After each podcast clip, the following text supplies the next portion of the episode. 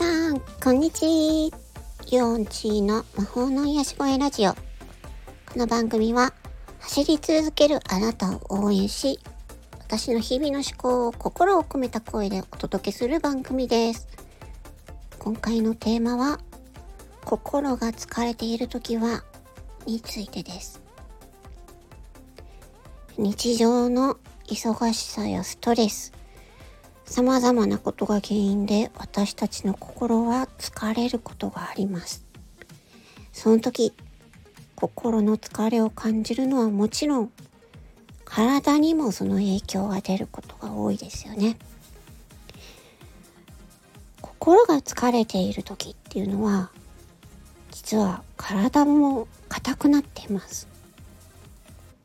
最近私がハマっているのは病院にあるマッサージチェアに乗ることです。乗ることって座ることです。初めはめっちゃくちゃ痛かったんですけど、最近は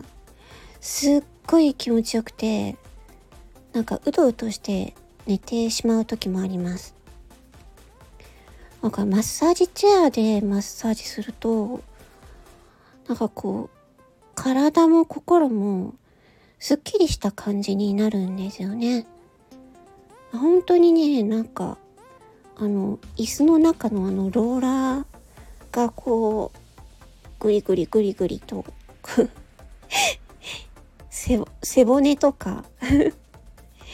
あと首筋とかも、腕も、ふくらはぎも、